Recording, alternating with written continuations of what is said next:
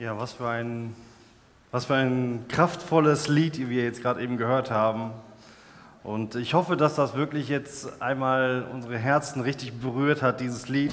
Also ich habe zwischendurch wirklich eine Gänsehaut gehabt, als ich das jetzt gehört habe, weil ich mir vorgestellt habe, wirklich am Kreuz zu diesem Zeitpunkt, wo Jesus am Kreuz hängt und die gesamte Schuld der Welt wird auf ihn geladen und einfach nur Vergebung für die gesamte Welt ausgesprochen wird. Und jeder, der das in Anspruch nimmt, der darf dazugehören, der darf zu Jesus gehören.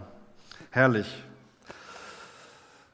Wir haben das auch schon im Interview und auch jetzt in den Liedern gehört, dass ähm, Jesus alles neu macht, dass man mit Jesus vieles, äh, was einem vorher wichtig war, plötzlich ablegt, man vielleicht neue Prioritäten hat, dass es Dinge gibt, die einem plötzlich ganz neu viel wichtiger sind, als sie es vielleicht davor waren. Wenn man so Interviews mit äh, jungen Leuten ähm, liest, dann kommt ganz häufig ein Ziel äh, oder etwas, was, ein, was ihnen sehr wichtig ist, ganz häufig zum Vorschein, nämlich die Freunde. Es gibt so eine Studie, die, äh, da haben die mehrere tausend junge Leute befragt was ihnen in ihrem Leben am wichtigsten ist. Und da waren die Freunde, das soziale Umfeld, die engsten Freunde, die waren einem das Allerwichtigste. Und danach kam die Selbstverwirklichung. Also sie wollten die Ziele, die sie in ihrem jungen Leben haben, die wollten sie erreichen. Sie hatten große Ziele und die wollten sie verwirklichen. Da haben sie Leute im mittleren Alter interviewt, so zwischen 40 und 50 Jahren, und dort war es so, dass die Familie sehr wichtig war. Die Familie zusammenhalten. Dafür sorgen, dass die Kinder in der Familie bleiben, dass mit dem Partner alles klappt, dass die Beziehung in Ordnung ist. Beziehungen aufrechterhalten. Das war so die Priorität in diesem Alter. Dann haben sie die älteren Menschen gefragt, so ab 70, und dann ging es los mit die eigene Gesundheit ist sehr wichtig und die des Partners. Und was alle sagten war, sie wünschten sich Frieden. Das war ihnen sehr wichtig. Also die Gesundheit und Frieden. Und merkt man richtig so, das ist das, was für sie in dieser Phase des Lebens eigentlich die Grundlage war. Das war das, worauf sie alles aufgebaut haben. Wenn sie im hohen Alter nicht gesund waren, dann waren sie unglücklich. Wenn sie im mittleren Alter in der Familie Probleme hatten, waren sie unglücklich. Wenn sie als junge Leute in der Clique nicht richtig angekommen sind, waren sie unglücklich. Oder wenn sie ihre Ziele, ihre beruflichen Ziele vielleicht verfehlt hatten, waren sie unglücklich. Also alles baute in ihrem Leben auf diese Ziele auf. Es war ihnen sehr wichtig. Und in der Bibel finden wir einen Text, in dem es um Grundlagen geht um Fundamente, um etwas, was der Grundbaustein ist, auf das du alles aufbaust. Und das steht in Matthäus 7, 24 bis 28. Ich denke, die meisten von euch werden dieses Beispiel kennen. Es ist der Abschluss der Bergpredigt. Mit diesem Beispiel schließt Jesus die Bergpredigt ab. Und da sagt Jesus folgende Worte. Darum, wer diese meine Rede hört und tut, den vergleiche ich mit einem klugen Mann, der sein Haus auf einen Felsen baute. Da nun ein Platzregen fiel und ein Gewässer kam, und es wehten die Winde und sie stießen an das Haus, und es fiel doch nicht, denn es war auf einem Felsen gegründet. Und wer diese meine Rede hört und tut sie nicht, der ist mit einem törichten Mann gleich, der sein Haus auf dem Sand baute. Da nun ein Platzregen fiel und es kam ein Gewässer und es wehten die Winde und sie stießen an das Haus, da fiel es und es hatte einen großen Fall. Und es begab sich, da Jesus diese Rede vollendet hatte, entsetzte sich das Volk über seine Lehre, denn er predigte gewaltig und nicht wie die Schriftgelehrten. Dieses Beispiel, Jesus nimmt ein Beispiel, das eigentlich zeitlos ist. Egal ob damals vor 2000 Jahren oder heute, es werden Häuser gebaut. Es wird geworben, überall an jeder Sparkasse, an jeder Volksbank werden Häuser angeboten, werden äh, äh, Immobilien angeboten, Grundstücke und es wird mit allem geworben, was man so hat. Bausparverträge und alles Mögliche. Auch wenn die Häuserpreise heutzutage, glaube ich, komplett explodiert sind, jeder, der heute äh, wahrscheinlich nur das Fundament legen möchte, muss wahrscheinlich so viel bezahlen wie vor zehn Jahren für ein ganzes Haus. Auf jeden Fall, die Leute wollen trotzdem alle bauen. Es ist richtig wichtig, ein eigenes Haus zu haben. Und äh, deswegen wird damit geworben. Und die Leute denken darüber nach, wie kann ich dieses Haus bauen? Was brauche ich, um dieses Haus zu bauen? Wie lange brauche ich dafür? Was brauche ich an Materialien für dieses Haus? Und was könnte meinem Haus gefährlich werden? Welche Versicherung sollte ich abschließen? Und Jesus erzählt dieses zeitlose Beispiel. Er braucht dieses Beispiel, um einfach nur etwas zu verdeutlichen. Nämlich, alle Menschen leben in Häusern. Entweder ein Haus, das vielleicht deine Eltern gebaut haben, manche vielleicht in einer Mietwohnung, Vielleicht wohnst du in einem großen Haus oder in einem kleinen Haus, aber alle Häuser haben eins gemeinsam. Sie sollen dich vor dem Wetter schützen. Vor Regen, Schnee, Kälte und Sommerhitze. Sie sollen dir einen Schutz bieten. Und das sollen sie nicht nur einmal können, sondern sie sollen es über die ganze Zeit bieten können. Das Haus soll dir ein Schutz sein, nicht nur für eine einmalige Sache, nicht nur, wenn der Sturm einmal kommt, sondern für immer. In manchen Städten, wie zum Beispiel Los Angeles, werden Häuser extra so gebaut, dass sie sich bei Erdbeben mitbewegen. Es gibt Gebiete, äh, die von Erdbeben immer wieder geplagt sind und da müssen die Architekten ihre Häuser so anpassen, dass sie nicht sofort einstürzen, wenn ein Erdbeben geschieht. Es gibt sogar ein Haus, oder ein riesengroßes Hochhaus, das in einem asiatischen Land steht, wo die ein riesengroßes Pendel innerhalb dieses Hochhauses reingebaut haben, das mehrere Tonnen wiegt. Und jedes Mal, wenn ein Erdbeben kommt, pendelt dieses Pendel in diesem Hochhaus das Hochhaus bei Erdbeben wieder ein. Was die Leute sich alles ausdenken, um Sicherheit zu schaffen. Und von so einer Sicherheit spricht Jesus hier von einem Fundament, das auch ein Stück weit unsere Lebensgrundlage darstellen soll. Und in der Bibel finden wir das immer wieder. Jesus zum Beispiel verspricht seinen Jüngern im Himmel Wohnungen zu bauen, die nicht wie hier auf der Erde sind, sondern im Himmel, wo sie niemand zerstören kann. Und Jesus hat dann diese Bergpredigt gehalten, in der er sehr viele Themen angesprochen hat.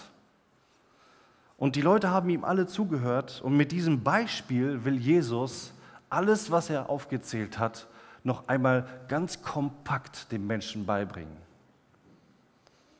Deswegen spricht er davon, wer diese Worte hört. Alles, was ich euch bis jetzt erzählt habe, wer das gehört hat, den vergleiche ich mit einem Mann, der meine Worte hört und sie tut. Der baut auf Felsen. Und der, der sie hört und nicht tut, der baut auf Sand. Und hier vergleicht Jesus alle seine Worte mit diesem Beispiel. Und am Ende dieses Beispiels kommt der Platzregen, kommt der Wind, kommt das Wasser. Und dieses Wasser, dieses, dieser Wind, dieses Unwetter, das soll ein Stück weit am Ende der, deines Lebens oder der Tage das Gericht Gottes darstellen. Dass am Ende, wenn jeder Mensch vor Gott steht und Gott prüft das Leben dieses Menschen. Die große Frage wird sein, wird das, was du in deinem Leben aufgebaut hast, wird das dann vor Gott standhalten?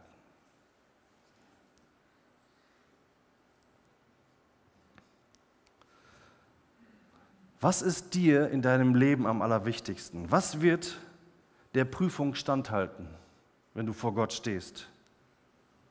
Das Streben nach Gesundheit?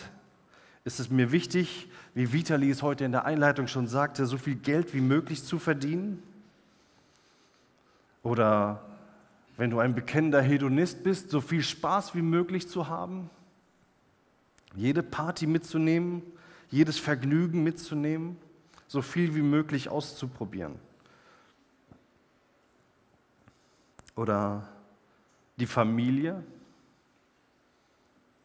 Es gibt immer wieder in den Medien und auch Filme, wo das suggeriert wird, ohne die Familie bist du nichts. Und ein Stück weit stimmt das auch. Aber was passiert, wenn du die Familie nicht mehr hast? Was ist, wenn die Clique dir das Wichtigste ist als Jugendlicher? Wenn dir die Gruppe, in der du bist, sehr wichtig ist? Hauptsache cool ankommen. Oder wenn du noch jung bist und gerade mit deiner Freundin zusammengekommen bist oder mit deinem Freund und deine Freundin macht Schluss, hat einen besseren gefunden. Oder dein schöner neuer BMW oder deine teure Wohnung mit der super tollen IKEA-Ausstattung. So. Hemmnis oder wie heißt die? Ähm, das ist das kann einem alles so wichtig werden und das kann einen so einnehmen, dass man tagelang nur Kataloge wälzt und nur an so etwas denkt. Was passiert denn, wenn deine Eltern plötzlich arbeitslos werden und du vielleicht als Kind das in deinem Taschengeld zu spüren bekommst, wenn du merkst, jetzt kannst du dir nicht mehr alle Markenklamotten kaufen oder wenn du später keinen Job findest, der so gut bezahlt ist? Oder wenn du einen gut bezahlten Job hast, ihn vielleicht sogar verlierst. Ich kenne ein Beispiel, bei uns im Pflegeheim habe ich die Geschichte so mitbekommen von einem Ehepaar, die hatten ihr Leben lang gespart.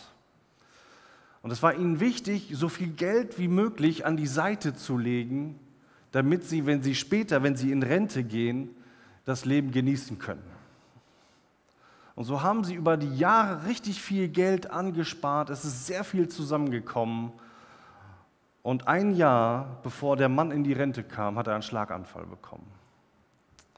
Er wurde pflegebedürftig und musste ins Pflegeheim und das gesamte Geld, das sie angespart haben, ging für die Pflege drauf. Der gesamte Traum, den sie hatten, alles, was sie sich ausgemalt hatten, war mit einem Schlag zerstört.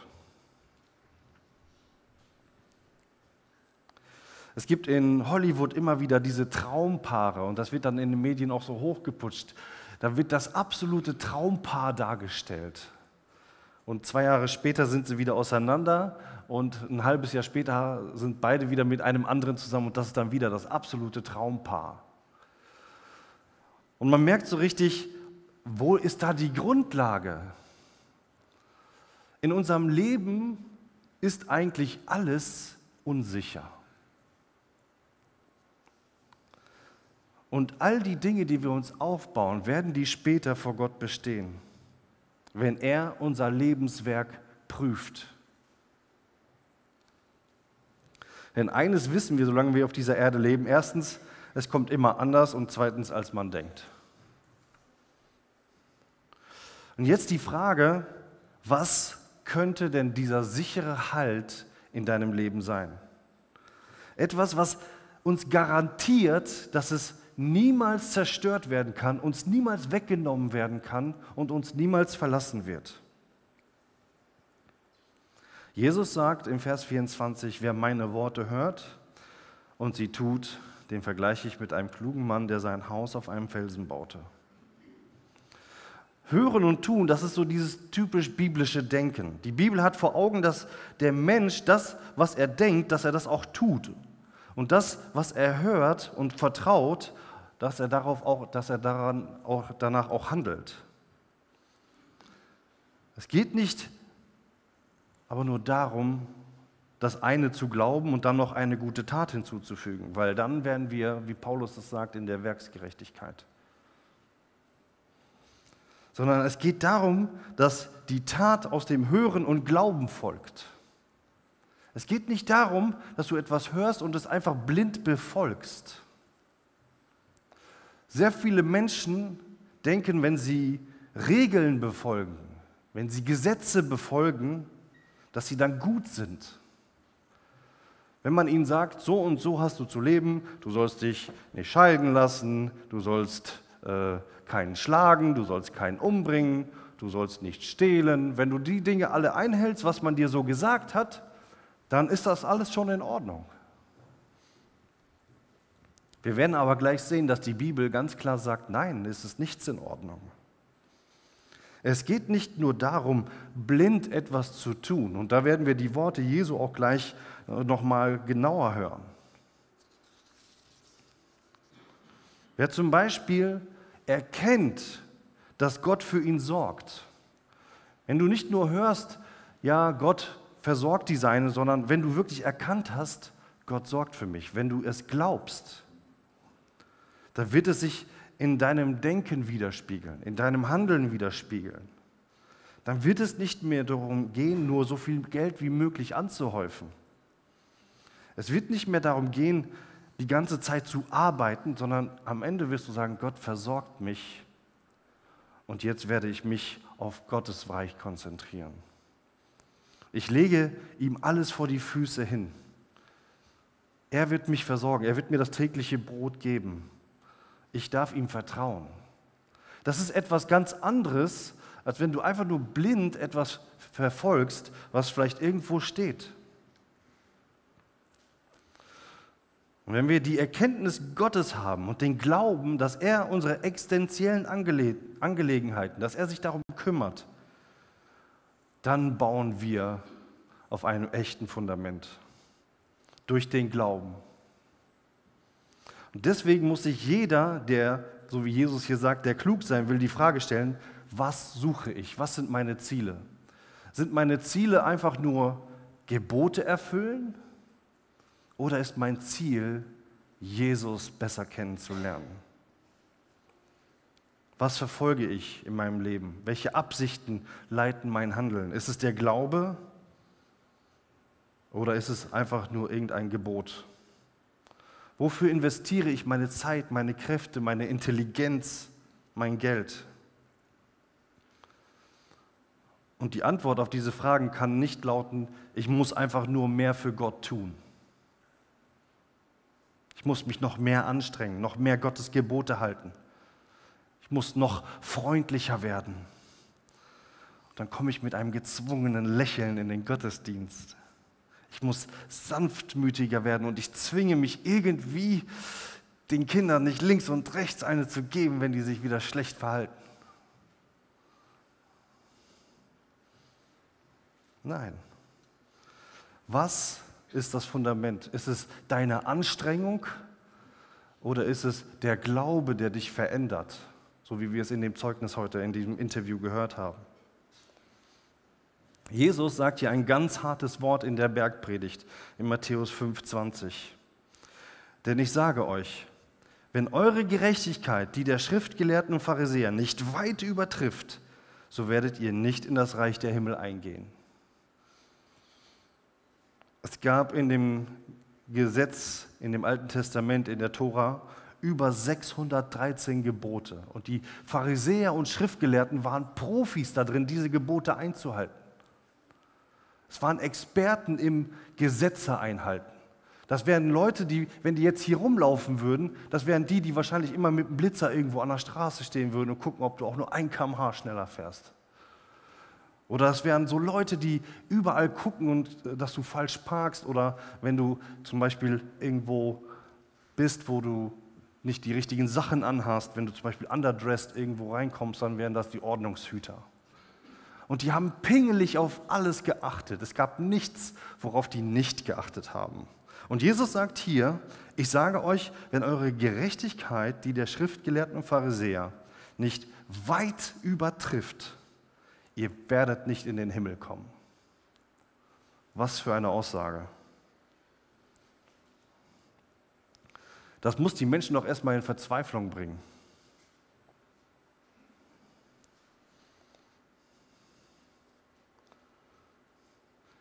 Obwohl die Pharisäer alles gehalten haben. Stell dir einfach mal den frommsten und besten Menschen vor, den du kennst. Stell dir vor, ich glaube, jeder hat irgendwo so einen Menschen im Kopf, wo, wo er denkt, boah, das ist, das ist ein Mensch, der ist wirklich ein Vorbild.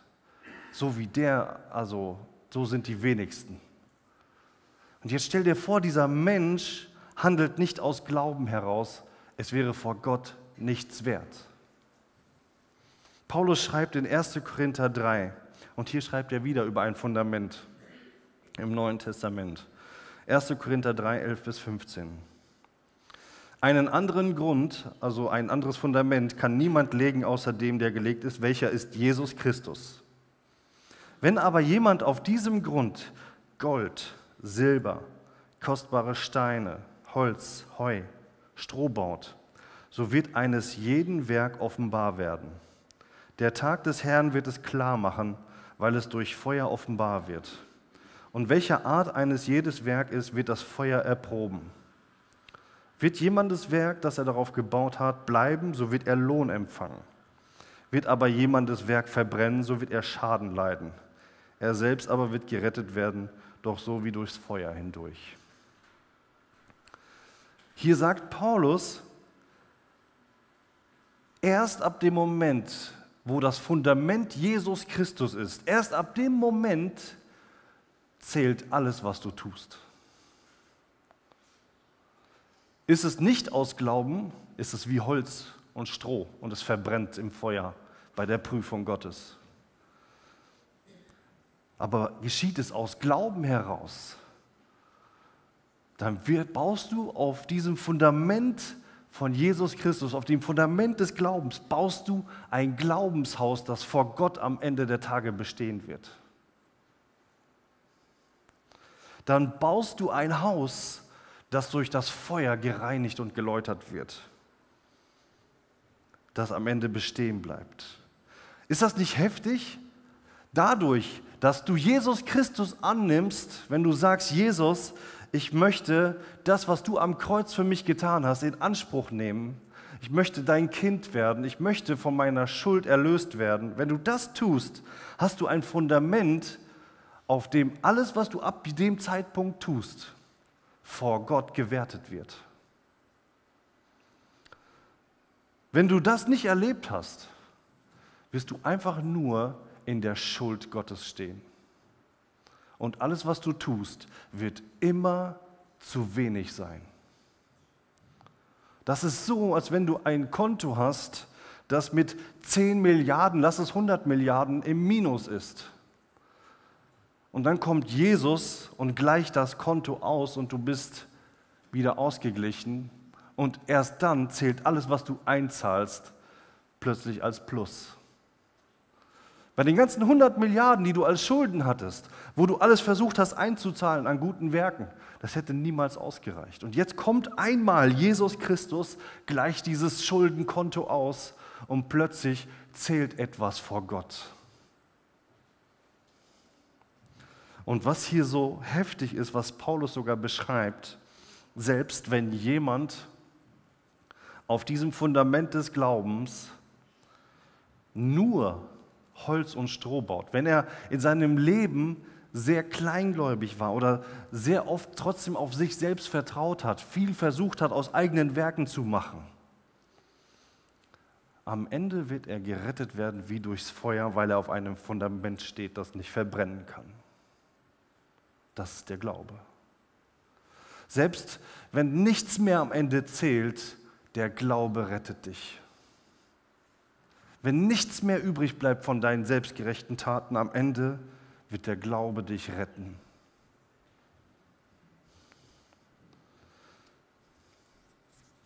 Aus welchen Materialien willst du dein Lebenshaus bauen? Baust du überhaupt schon auf diesem Fundament des Glaubens? Hast du diesen rettenden Glauben schon angenommen? Ist Jesus Christus dein Fundament? Im Leben?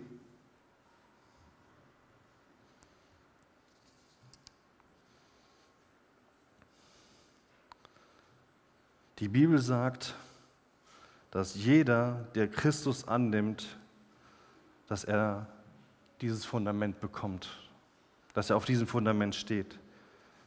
Denn so sehr hat Gott die Welt geliebt, dass er seinen einzigen Sohn gab, damit alle, die an ihn glauben, nicht verloren gehen, sondern das ewige Leben haben.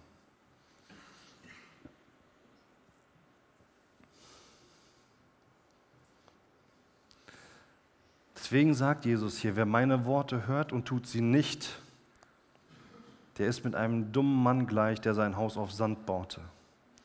Dieses Fundament ist der Unglaube, dieser Sand ist der Unglaube.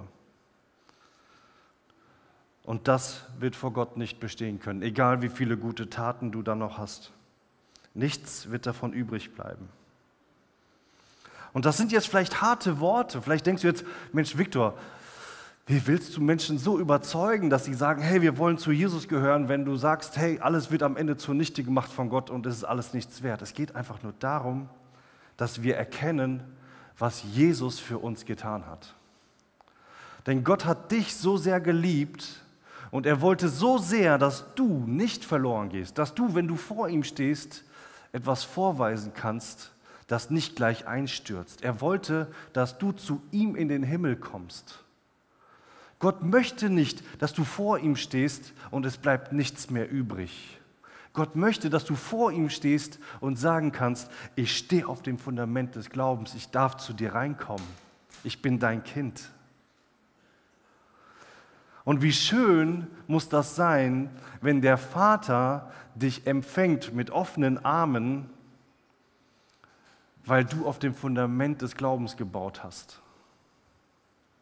Wie schön muss das sein, wenn du dann vor Gott stehst und Gott sagt, du warst nicht perfekt, vieles war Holz oder Stroh. Aber ganz ehrlich, du gehörst zu mir, weil du Jesus hast.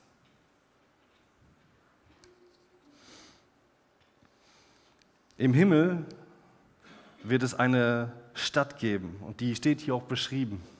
In Offenbarung 21, 1 bis 5. Da schreibt Johannes folgende Worte.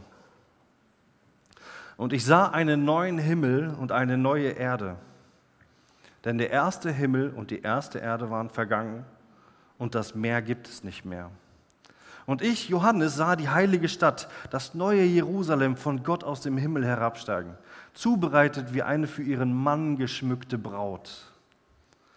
Und ich hörte eine laute Stimme aus dem Himmel sagen, siehe, das Zelt Gottes bei den Menschen und er wird bei ihnen wohnen und sie werden seine Völker sein. Und Gott selbst wird bei ihnen sein, ihr Gott. Und Gott wird abwischen alle Tränen von ihren Augen und der Tod wird nicht mehr sein, weder Leid noch Geschrei noch Schmerz. Denn das Erste ist vergangen.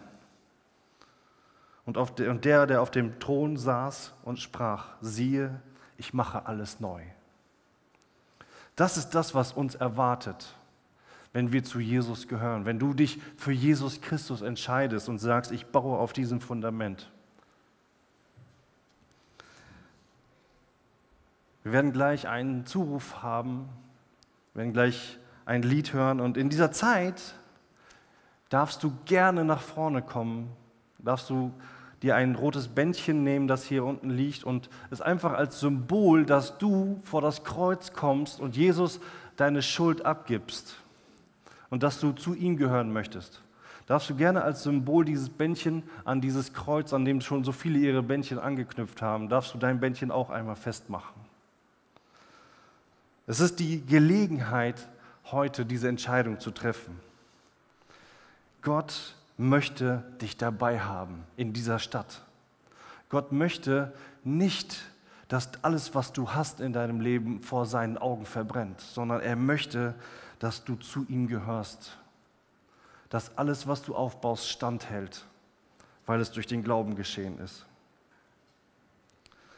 Und das wünsche ich dir. Ich möchte jetzt einmal das Lied bitten und während des Liedes darfst du gerne nach vorne kommen. Hier sind auch Geschwister, mit denen du zusammen beten kannst. Wir werden gemeinsam mit dir beten und wir werden dich nicht alleine in dieser Entscheidung lassen. Komm nach vorne.